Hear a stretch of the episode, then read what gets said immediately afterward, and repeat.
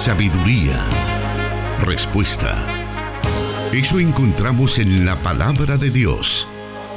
Solución bíblica. Comenzamos.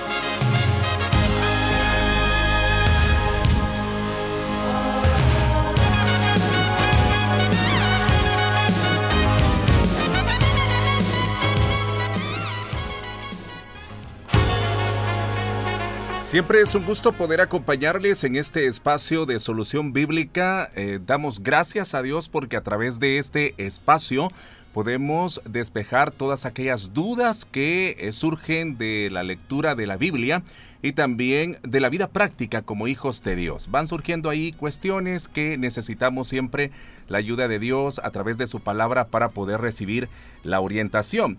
Enviamos un saludo muy especial a quienes martes y viernes están muy pendientes en este horario para poder escuchar este programa para poder tomar nota, para poder aprender, para poder participar. Gracias, ya sea que esté escuchando o viéndonos a través de las redes sociales. Eh, si usted está a través de eh, las radios, las emisoras acá en nuestro país, le damos la bienvenida a través de Plenitud Radio, quien es eh, de donde se transmite este espacio. saludamos a todos en Sonsonate, en Santa Ana, a través del 98.1 FM y también saludamos a quienes a través de 100.5 FM FM Restauración están en sintonía en señal abierta para todo El Salvador. También en San Miguel, saludos a través de eh, Radio Restauración. Ahí están muy pendientes de este programa y también en Guatemala a través de Cielo FM. Dios les bendiga hermanos y bienvenidos. Y por supuesto, nuestra audiencia a través del Internet. Les damos la bienvenida. Nos complace acompañarles y bueno, para mí un privilegio poder también darle la bienvenida a nuestro pastor Jonathan Medrano. Pastor, bienvenido. Muchas gracias hermano Douglas Ramos por estar con nosotros. Y también un saludo muy especial para todos aquellos que ya están pendientes de esta nueva emisión del programa Solución Bíblica un momento en el que aprendemos de la palabra de Dios a través de las diferentes preguntas que cada uno de ustedes hacen a través de los diferentes medios. Y gracias porque eso expresa la confianza que también ustedes ponen en este programa y también la preferencia dentro de las emisoras de radio. Así es que qué bien que tenemos esta oportunidad para aprender, como lo dije. Muy bien, pastor. La verdad nos alegra y creo que hay muchas, em, muchas eh, dudas, ¿verdad? Que hay en nuestra audiencia y sé que a la luz de la palabra de Dios vamos a encontrar la respuesta. Así que les damos la bienvenida, tomen asiento, asiento. Si conduce, pues hágalo con mucha precaución y preste atención, porque hoy vamos a aprender y lo haremos precisamente con las inquietudes que los oyentes están compartiendo a través de los diferentes medios que se comparten. Dios da la sabiduría y el conocimiento. Solución bíblica.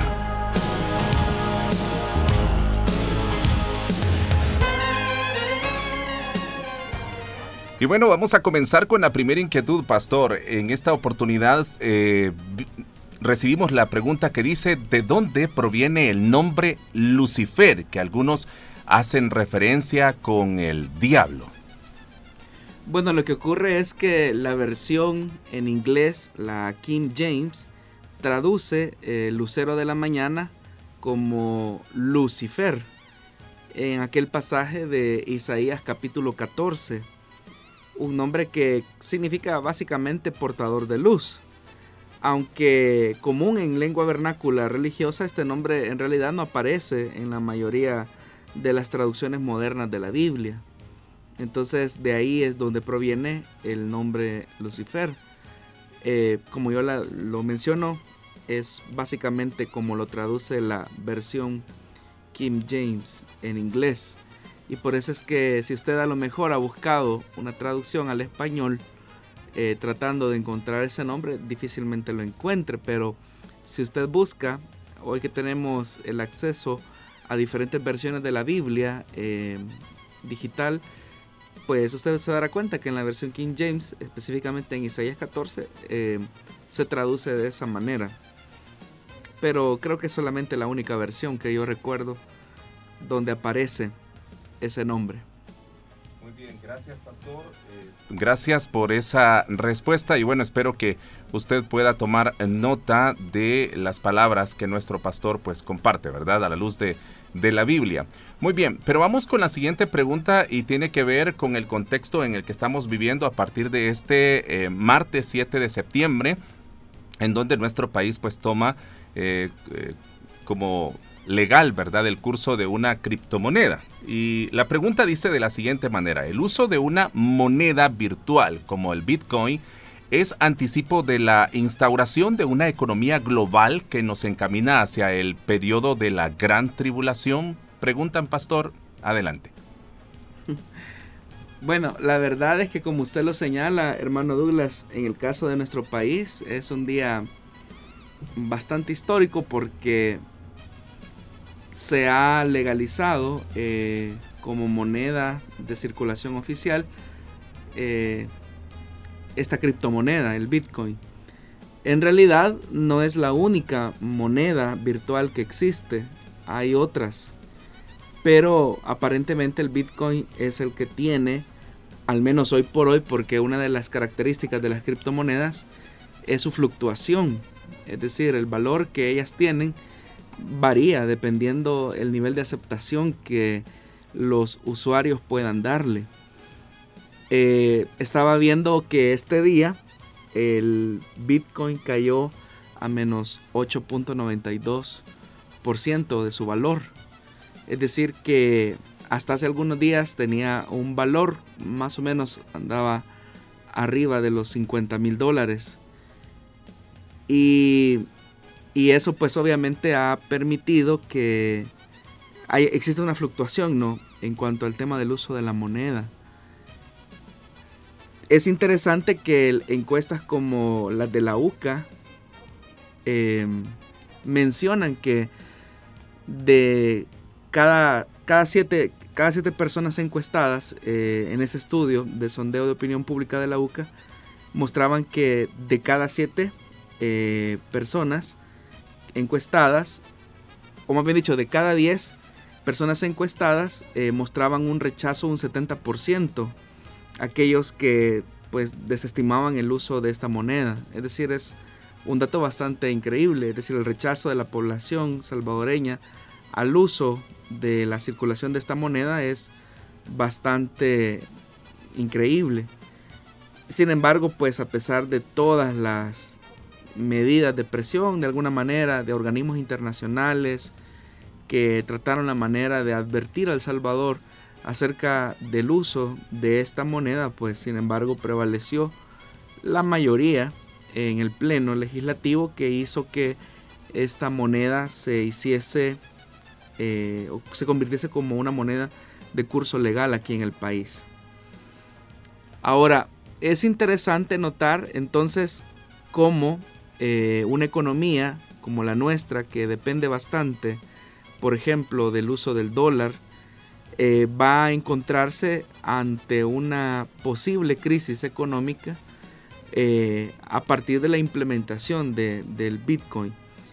Esto no es un invento nuestro, sino que es algo que ya especialistas en la materia, como economistas, han advertido. Lo que sucede es que eh, la información no fluye de la forma más correcta hoy por hoy en nuestro país, sino porque hay toda una campaña en la que el oficialismo de alguna manera trata la manera de vender eh, que la aceptación, digamos, de esta criptomoneda eh, podría llegar a estimular la economía de nuestro país.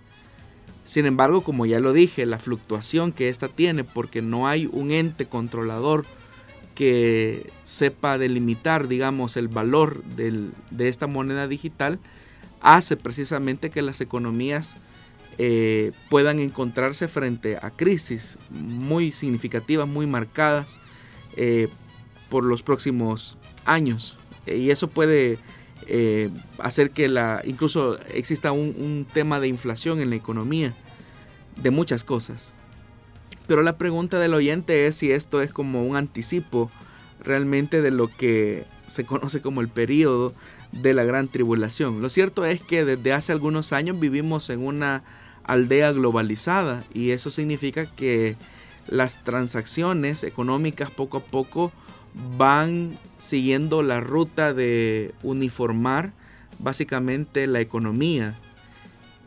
Hace algunos años, eh, si no estoy mal, a inicios del nuevo siglo o del siglo que estamos viviendo actualmente, cuando la Unión Europea decide eh, utilizar lo que ahora se conoce como el euro, básicamente eso colocó como el anticipo de una economía que busca ser fuerte a partir de una globalización, no solamente de la economía, sino que también una globalización del mercado. Es decir, al, cuando el mercado es globalizado, eso permite que las transacciones, especialmente aquellas que son internacionales, puedan tener las facilidades económicas que permitan que tanto las exportaciones como las importaciones no tengan mayores trabas para realizarse algún tipo de negociaciones internacionales.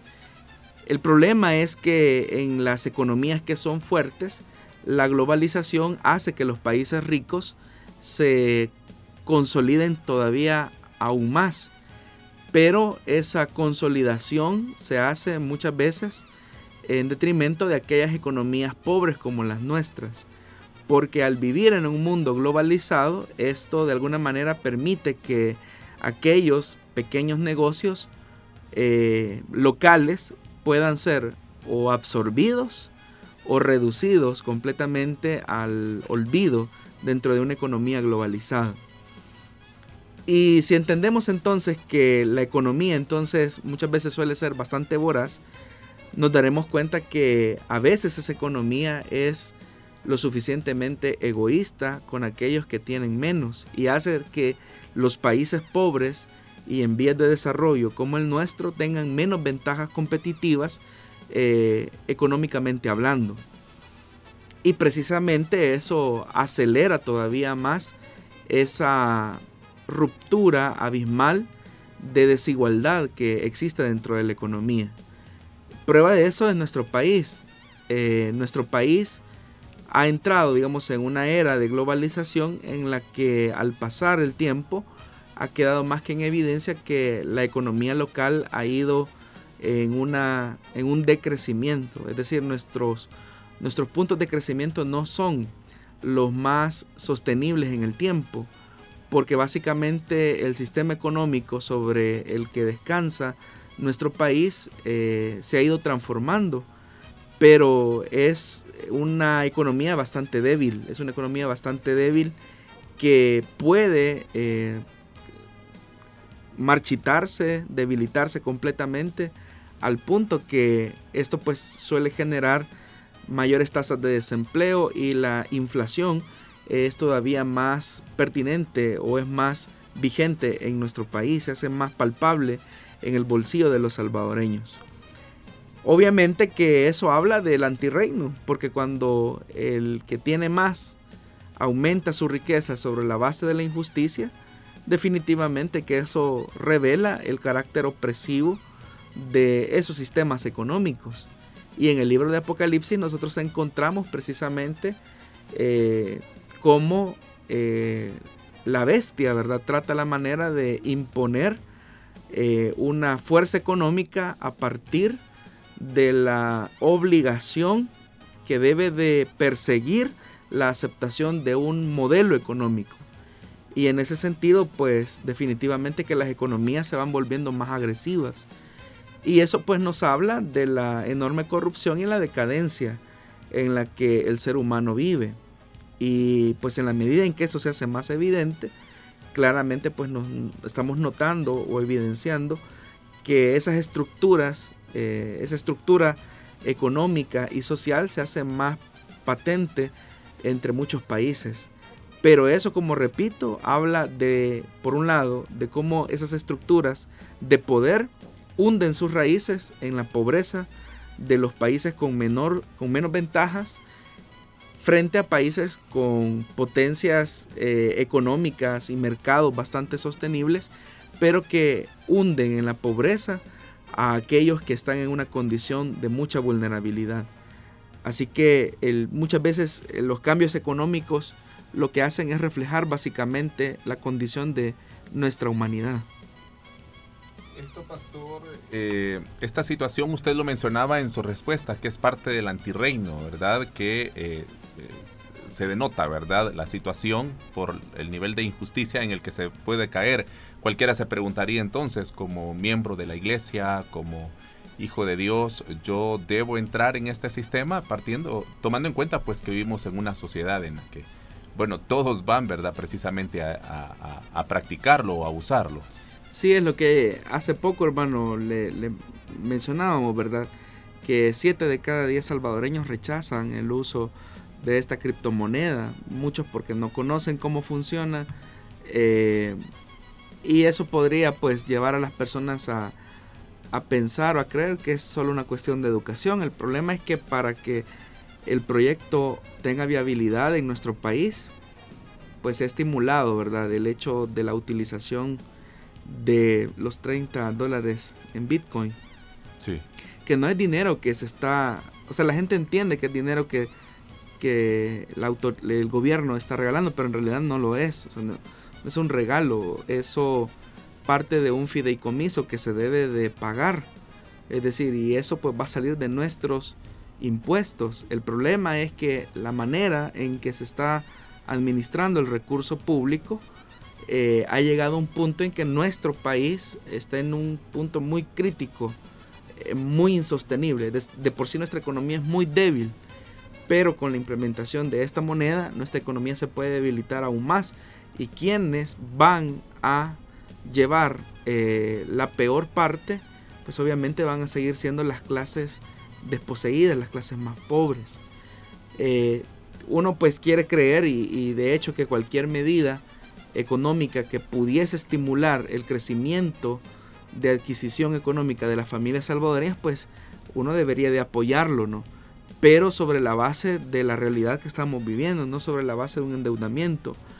Y esto incluso algunos economistas mencionaban que no se le está apostando al desarrollo de empleo, no se está apostando a la creación y al fortalecimiento de las, de las, em, de las economías más pequeñas, sino que básicamente son medidas un poco paliativas que de alguna manera pueden no encajar con las necesidades y las exigencias que nuestro país vive.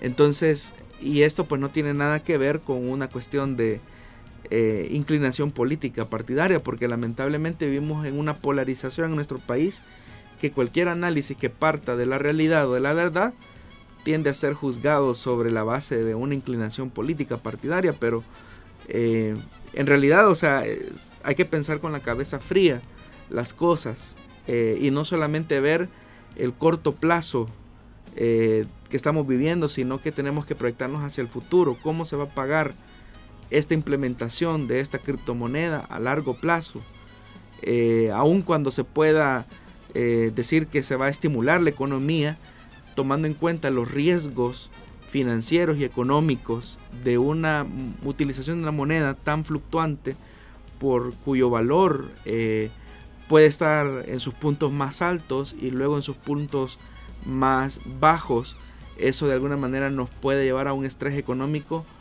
bastante significativo. Así que nuestra petición a Dios es para que pues el gabinete, eh, el gobierno propiamente, Em, pueda tener la sabiduría y la sensatez de prever el futuro eh, en materia económica, eh, porque no es tan alentador realmente, no es tan alentador, especialmente porque estamos viviendo en una condición donde la pandemia todavía nos está dejando muchas secuelas. Así que que Dios nos ayude para que los próximos años donde la economía se pueda sentir eh, debilitada y la inflación eh, pueda también generar una tensión en los hogares más pobres, eh, el Señor pues dé sabiduría y también los gobernantes tengan la capacidad de atender esa sabiduría para aplicar medidas que de verdad ayuden a estimular el crecimiento económico de las familias más pobres. Bueno, pastor, eh, gracias por la respuesta y creo que con esto, ¿verdad? Se pueda dejar la inquietud en cada uno de nosotros que somos parte de la iglesia, ¿verdad? Para poder eh, tomar decisiones sabias ante esto. Muy bien, estamos eh, con más acá en Solución Bíblica, agradeciendo a quienes están dejando sus preguntas, sus comentarios. Gracias por escribirnos. Vamos a regresar con más luego de esta breve pausa. La respuesta a sus preguntas aquí, en Solución Bíblica.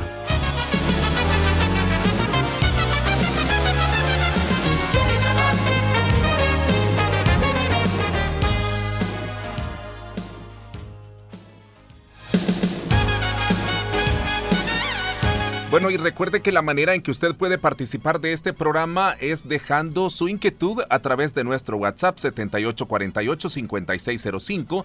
También puede hacerlo a través de nuestra fanpage como Solución Bíblica o como Plenitud Radio y también en las diferentes emisoras en donde estamos, estamos transmitiendo pueden hacer llegar sus inquietudes para que puedan eh, tomarse en cuenta. Por orden de llegada es que se les eh, comparte la respuesta. Bueno, vamos a seguir con más en esta tarde y eh, tenemos la siguiente inquietud, pastor.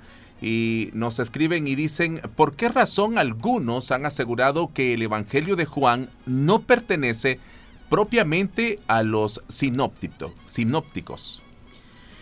Bueno, el término sinóptico proviene de las raíces griegas, sim, que significa junto, y opsis, que significa ver.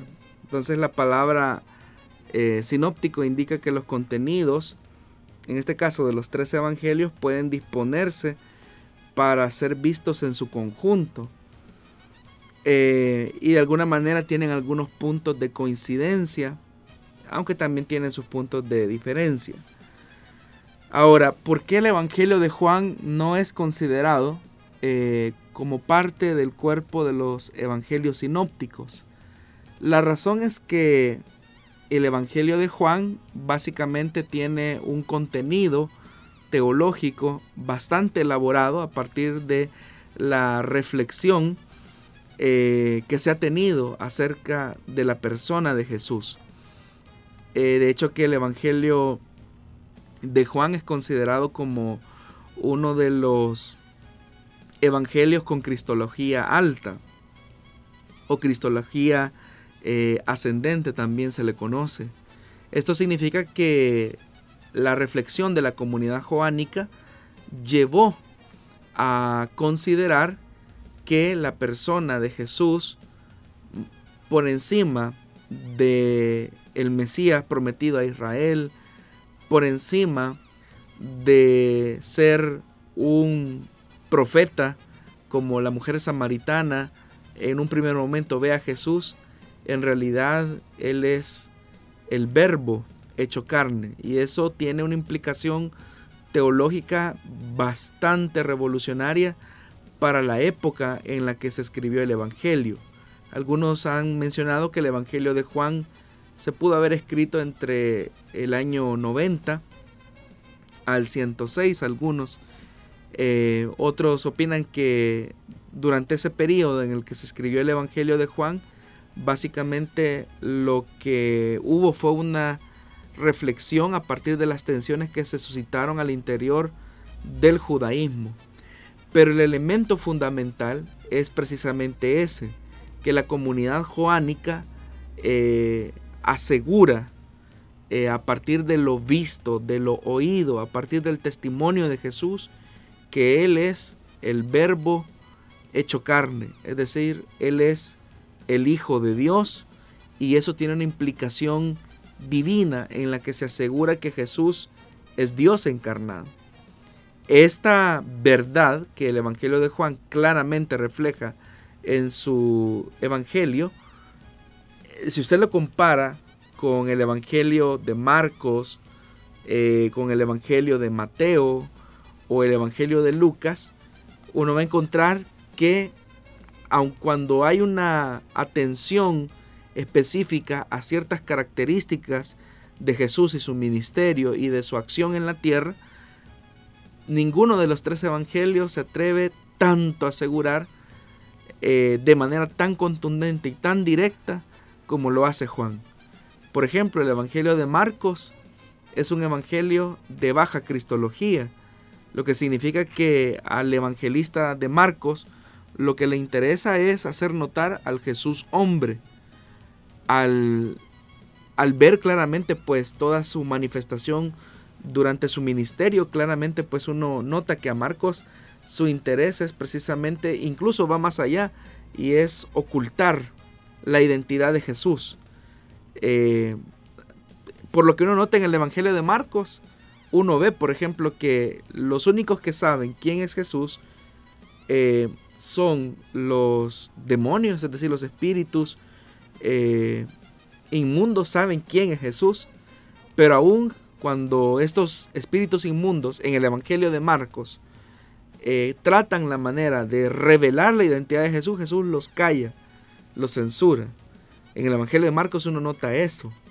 Curiosamente, en el Evangelio de Juan no hay exorcismos y curiosamente en el Evangelio de Juan es cuando más declaración eh, acerca de la divinidad de Jesús existe. Entonces por esa característica y otras es que eh, la afirmación de algunos de llegar a decir específicamente que el Evangelio de Juan en realidad no pertenece a los sinópticos, pues es una eh, reflexión teológica de la comunidad joánica eh, mucho tiempo después.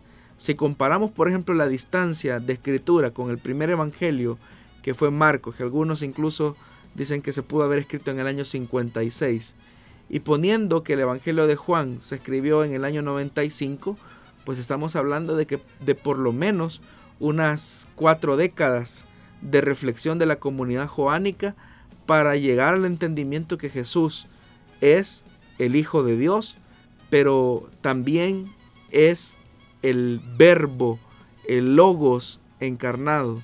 Y eso refleja que la filiación divina de Jesús está por encima del entendimiento de Jesús como Mesías eh, o como un profeta o un maestro, sino que va más allá. Es decir, Jesús es preexistente, es eterno y goza también de la naturaleza divina. Ese énfasis tan fuerte y tan profundo del Evangelio de Juan se encuentra ausente en los otros tres evangelios. Eh, si bien hay algunas menciones, hay algunos rasgos en los otros evangelios, pero la profundidad, la fuerza, eh, el acento que le pone Juan a eso es bastante contundente y por eso es que hay una eh, diferencia bastante clara. Pero también es importante decir que el Evangelio de Juan, si bien es cierto, toma ciertas, ciertas, ciertos aspectos de las mismas fuentes que utilizan los otros tres evangelios, pero lo que hace el Evangelio de Juan es reformularlo, es replantearlo. Por ejemplo, el Evangelio de Juan, cuando se abre eh, con el comienzo de, la acción de Jesús, eso, por ejemplo, suscita eh, una clara identificación de los discípulos de la comunidad de Juan el Bautista, por ejemplo. Y uno nota claramente que hay una resistencia de la comunidad de Juan el Bautista en el Evangelio de Juan. Pero si usted lo compara, por ejemplo, con los otros evangelios, pues uno no nota tanto eso. Lo que uno nota más bien es que hay un seguimiento de algunos discípulos de Juan el Bautista con el movimiento de Jesús. Pero en el Evangelio de Juan todavía hay como ciertas dudas. Eso refleja en realidad las la diferencias o las tensiones que se vivían dentro de lo que llegó a ser la comunidad joánica. Pero como repito, son elementos que hay que saberlos eh, deshilar, si lo queremos ver así, al tener un estudio un poco más profundo de la palabra de Dios. Muy bien, pastor, eh, muchas gracias ahí por las eh, respuestas y queremos agradecer a quienes están, nos han acompañado en la primera parte o los primeros 30 minutos de este programa. Eh, gracias, todavía aún eh, hay más, ¿verdad? Eh, respuestas que vamos a escuchar en esta tarde. Su palabra es luz. Solución bíblica.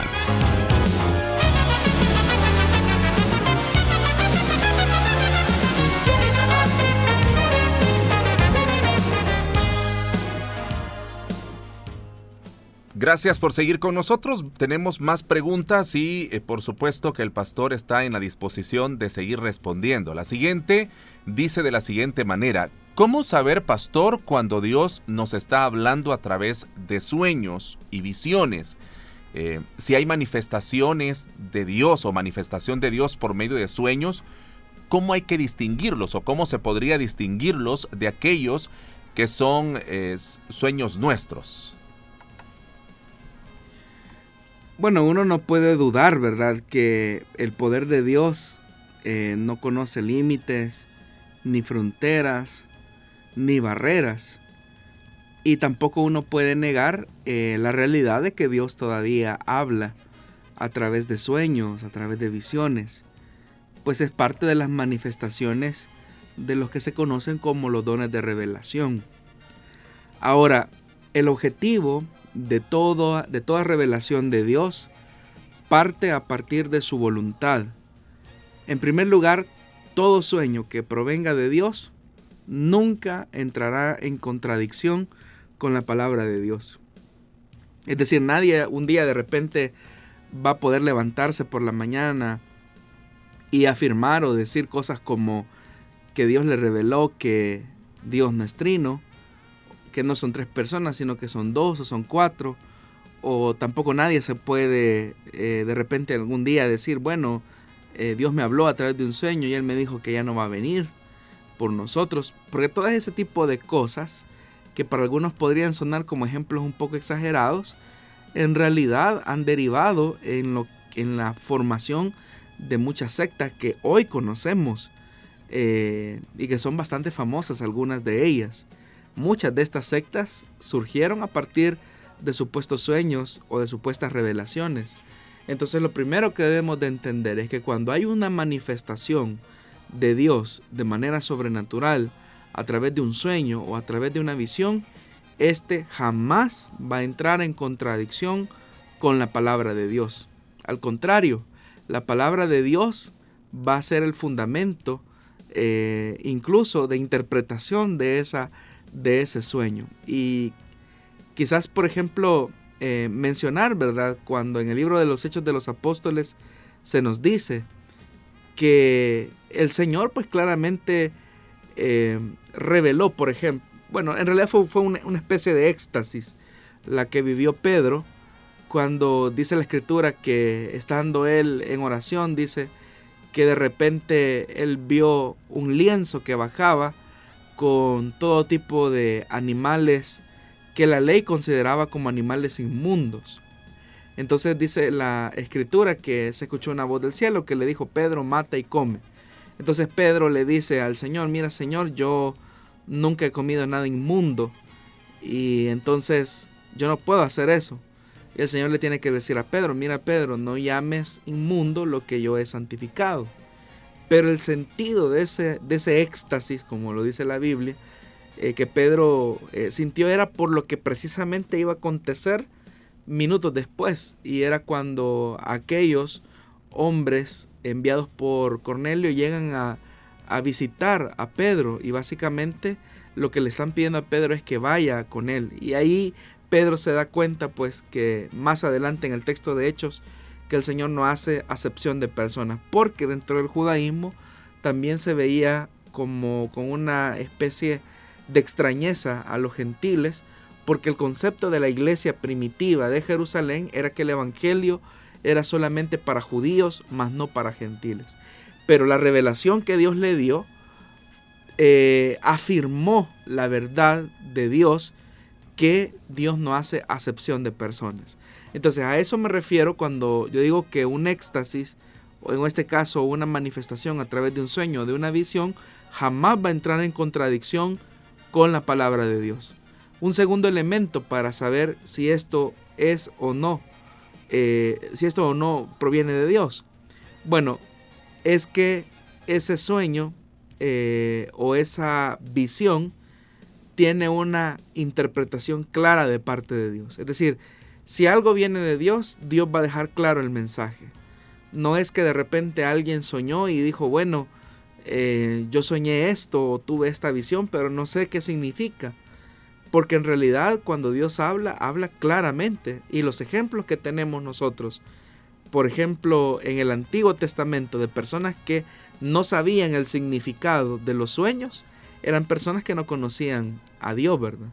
Pero los que conocían a Dios, como José, por ejemplo, o Daniel, eh, ellos claramente entendían o entendieron, se les manifestó la revelación de dichos sueños. Entonces, cuando un sueño proviene de Dios, uno tiene claro el mensaje. No es que de repente yo soñé con algo o tuve una visión de algo, eh, pero no sé en realidad lo que significa.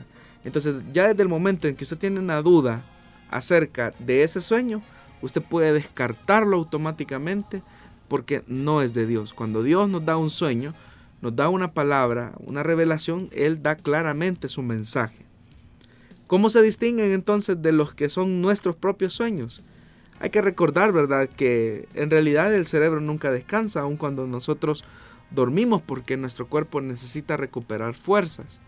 Entonces nuestro cerebro eh, está, no, no, no, descansa, sino que comienza a producir una serie eh, de imágenes, digámoslo de alguna manera, para que sea comprensible, una tras otras a partir de las experiencias, los recuerdos vividos, a partir de las aspiraciones o los anhelos. Todo eso se comienza, son como los elementos que el cerebro utiliza como para fabricar esos sueños. Pero responden a nuestras necesidades y en realidad de los sueños que tenemos nosotros eh, durante nuestras horas de sueño, eh, en realidad son muy pocos los que recordamos.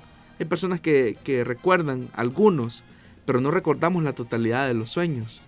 Entonces, esos dos elementos para mí son importantes. Primero, no contradicen la palabra de Dios.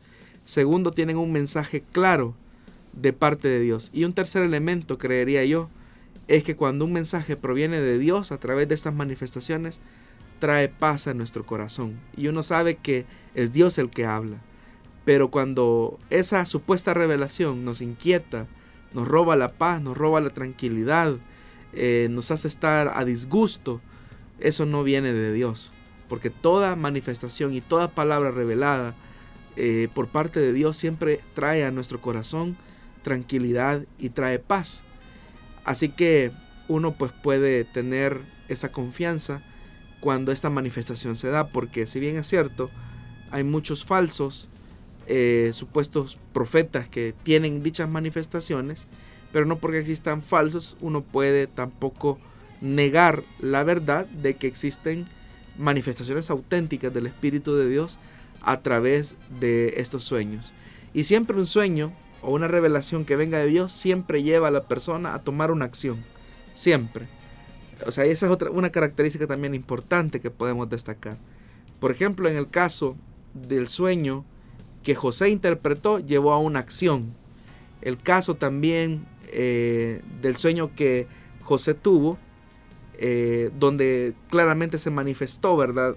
Dios que tenía que moverse, tenía que hacer algo, eh, pues claramente vemos a un José que tiene que tomar una acción o una medida en relación a Jesús. También nosotros podemos notar que todos los sueños, todas las revelaciones persiguen precisamente encontrar una acción específica una acción específica por parte eh, por quien recibe dicha revelación. Así es que digamos que son algunas de las características que uno puede notar cuando algo proviene de Dios. Generalmente, pastor, cuando eh, se da este tipo de dudas que usted mencionaba, eh, que las personas como tienen, no sé si ese morbo de saber la interpretación de su sueño, empiezan a buscar quién les interprete. ¿Eso es correcto? ¿Habrá realmente eso se puede dar que haya alguien que, pueda acertar y decir, no, el significado de tu sueño es este. Lo que ocurre es que en la Biblia a quienes se les interpretó el sueño, como fue el caso de Faraón con José o el caso de Nabucodonosor con, con Daniel, eh, uno nota claramente que eran personas que no conocían de Dios. Y entonces Dios utilizaba a estos hombres piadosos para interpretar estos sueños. Pero en el caso de los cristianos nosotros no tenemos necesidad de preguntarle a otra persona lo que Dios quiere decirnos a nosotros, porque el cristiano tiene la morada del Espíritu Santo dentro de él y por lo tanto el Espíritu Santo le conduce hacia toda verdad y hacia toda justicia. Esa actitud eh, de buscar supuestos intérpretes puede conducir a las personas a la confusión, incluso a caer en manos de personas charlatanes que tratando la manera de llevársela de profetas, lo que hacen es torcer las escrituras, tuercen eh, las acciones de los hombres para hacer lo que ellos quieren que ellos hagan. ¿Cuántos casos, cuántos casos no han habido? Yo recuerdo ahorita el caso de una persona que dijo en alguna ocasión que Dios le había revelado que tenía que, eh, que Dios se le apareció en sueño y le dijo que dejara a su mujer porque su mujer le era motivo de tropiezo para hacer la obra de Dios y que se buscara una sierva que apoyara su ministerio. Eso tan ridículo que, que estoy diciendo, en realidad yo lo escuché de una persona y que lo hizo así claramente, ¿verdad? Porque él dijo que eso provenía de Dios. Pero lo que me llamó más la atención es que esta persona buscó a otra para que también le reafirmara la palabra, dijo él. Entonces yo busqué al profeta de mi iglesia, al apóstol creo que le mencionó en su ejemplo. Y claramente, ¿verdad? El supuesto apóstol, el supuesto profeta le dijo, sí, esa es palabra de Dios porque tu esposa no te apoya, así que divórciate de ella, abandónala con tus hijos y búscate una sierva que apoye tu ministerio y cabal, ¿verdad? Pero ¿qué notamos ahí? Una completa contradicción a los principios de la palabra de Dios. Y claro, estos supuestos pseudo profetas eh, le, decían, ¿verdad? El que no deje padre ni madre no es digno de seguir al, al Señor, ¿verdad? Así que hazlo. Entonces, hemos llegado a ese punto. Uno, porque ignoramos las escrituras, lamentablemente. Dos, porque no tenemos comunión con el Espíritu Santo. Tres, porque muchas veces esos supuestos sueños o esas supuestas visiones responden más a mis intereses, a mis iniciativas, a mis deseos y no a la voluntad de Dios. Entonces hay que tener mucho cuidado con esas personas que se prestan a ese tipo de, de juegos. Bueno, pastor, muchas gracias y gracias a usted, querido oyente y espectador que está pendiente de nuestra transmisión. Ahí queremos enviar un saludo para quienes nos escriben desde Austin, Texas, desde Los Ángeles, eh, California. También están muy pendientes. Muchas gracias. De verdad nos complace eh, saber que disfrutan a través de la señal de internet. También dice un abrazo desde Nueva York. Muy bien. Eh, si usted no ha escuchado completamente la respuesta a su inquietud, recuerde que puede luego buscar en SoundCloud este programa para poder escucharlo una vez más y así pueda eh, completamente disfrutar de la respuesta que el pastor Jonathan Medrano ha dado en este espacio.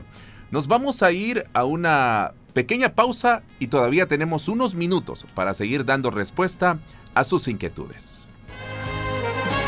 Plenitud Radio, 98.1 FM Santa Ana y 100.5 FM Restauración.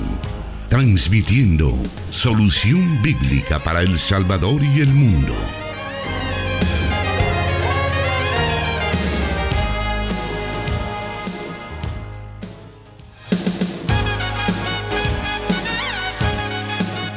Estamos eh, casi en la parte final de Solución Bíblica en la edición de este eh, día martes. Y bueno, todavía tenemos algunas inquietudes y queremos compartirlas con usted para que tome nota de las respuestas que nuestro pastor Jonathan Medrano nos comparte.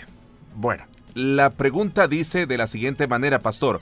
¿Es lo mismo teología liberal que teología de la liberación? Son dos términos diferentes lo que se conoce como teología liberal básicamente se nutre eh, de, todas las, de todas las herramientas que fue proveyendo la ilustración. Es decir, que el fundamento de esta nueva forma de hacer teología eh, parte del el uso de la razón liberado de la dogmática. Porque antes del siglo XIX, em, toda la teología, toda la reflexión de la teología se hacía a partir de la dogmática o de la tradición de la iglesia.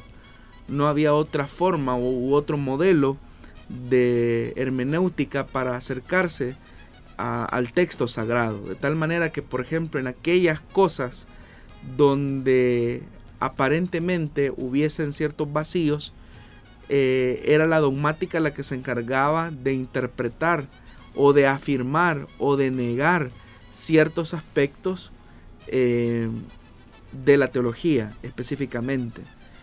Es decir, la teología liberal responde básicamente a un sistema que se basa a partir de los componentes propios de la ilustración y de la razón. En tanto que la teología eh, de la liberación es una reflexión eh, a partir del contexto de pobreza que se vive en los países eh, de bajo desarrollo económico, eh, como por ejemplo los latinoamericanos. Es decir, cómo el Evangelio responde y libera las condiciones de opresión y de pobreza de aquellos que se encuentran eh, básicamente dominados por régimen económico, político que les inhibe de tener una vida digna y cómo el Evangelio, por ser buenas nuevas, responde a esas necesidades. Pero siendo muy honestos, dentro de lo que se conoció como las teologías de la liberación, hay desde aquellas que son muy conservadoras, eh, de aquellas que se fueron a los extremos, por ejemplo, eh, aquellas que suscitaron eh, movimientos armados, ¿verdad? Es decir, la reflexión de algunas teologías de la liberación condujo a que ciertas comunidades eclesiales eh, tomaran las armas. Es decir, la única manera en que nos vamos a librar de la opresión del régimen es tomando las armas para liberarnos de la pobreza. Esa fue la reflexión que ocurrió especialmente en algunos países latinoamericanos eh, donde la teología de la liberación tuvo mucha, mucha incidencia, especialmente en lo que se conoce también como las comunidades eclesiales de base, donde precisamente la reflexión en algunos casos, no en todos, llegó hasta esa manifestación. Pero entonces eh, hay que notar esto, que la teología liberal eh, surge precisamente a partir de finales del siglo XIX, inicios del siglo XX, eh, pero la teología de la liberación pertenece a la década de, las, de los 60, 70, ya en el siglo XX. O sea, hay una distancia bastante pronunciada. Así es que esa es la diferencia que podríamos nosotros notar entre teología de la teología liberal y teología de la liberación. Muy bien. Bueno, tenemos, eh, Pastor, otra pregunta. Creo que eh, los minutos que restan, a ver si eh, podemos escuchar lo que dice. la pregunta es, dice, según Apocalipsis capítulo 9, los que están sellados por Dios verán los castigos que ahí se describen, significa que la iglesia será testigo de todos ellos, pastor. Bueno, tenemos que tener en cuenta que para hacer una lectura del libro de Apocalipsis, lamentablemente mucha de la hermenéutica que se ha aplicado a dicho libro es muy futurista. Es decir, si bien es cierto el libro es un libro profético porque eso se manifiesta claramente en el capítulo número uno, eh, precisamente en el prólogo del libro. Pero en realidad eh, el libro de Apocalipsis responde a la iglesia que por su condición de martirio tiene que enfrentar la persecución de aquellos que se oponen al Evangelio de Jesucristo y consecuentemente a su reino. Entonces, esa tensión que se describe claramente en todo el libro de Apocalipsis, deja notar que los creyentes están en medio de un mundo que es hostil a sus convicciones y que es hostil a su identidad de fe en la persona de Jesucristo. Entonces, por ser hostil el mundo hacia la iglesia, la iglesia tiene que sufrir muchas veces la persecución.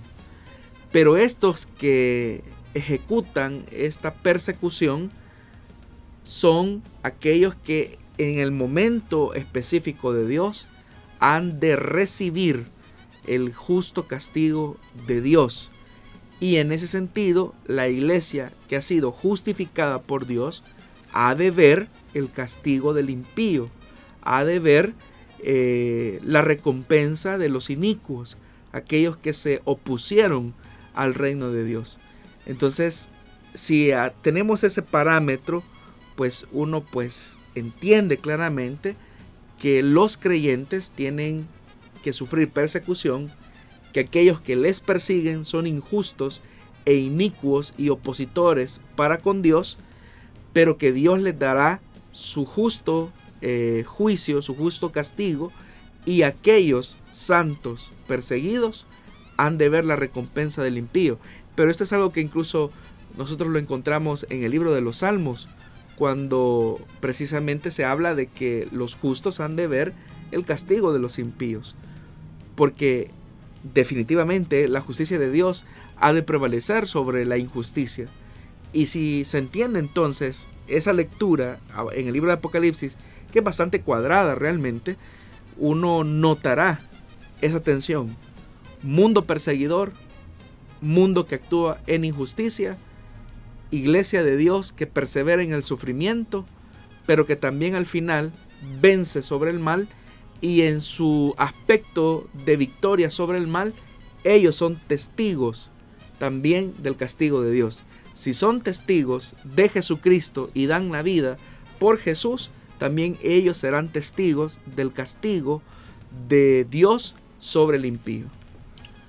Muy bien, gracias pastor. Esperamos que eh, nuestros oyentes puedan quedar ahí satisfechos y si no recuerde que eh, usted puede volver a escuchar este programa o verlo, ¿verdad? A través de las redes sociales, ahí queda colgado en nuestra página para que pueda disfrutarlo y también eh, recuerde que puede a través de la plataforma de SoundCloud o la repetición que nosotros tenemos acá en la radio para que pueda disfrutarlo una vez más. Así que agradecidos con todos los que nos han estado escribiendo, la verdad nos agrada saber que disfrutan del programa, aprenden y la invitamos para que no se vaya a perder nuestra próxima edición. Pastor, muy agradecido, gracias por la oportunidad de acompañarle. No, gracias a usted, hermano Douglas. Y si nos está escuchando el hermano Miguel, pues le enviamos un saludo.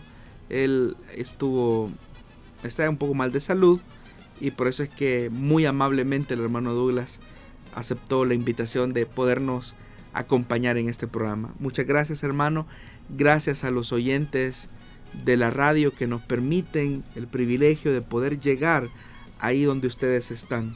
Ustedes nos honran con su preferencia y en realidad nosotros aprendemos junto a usted. Muy bien, gracias Pastor y gracias a los socios de este proyecto que son los que hacen realidad que este programa siempre se mantenga al aire. De esta forma terminamos. Que Dios les bendiga.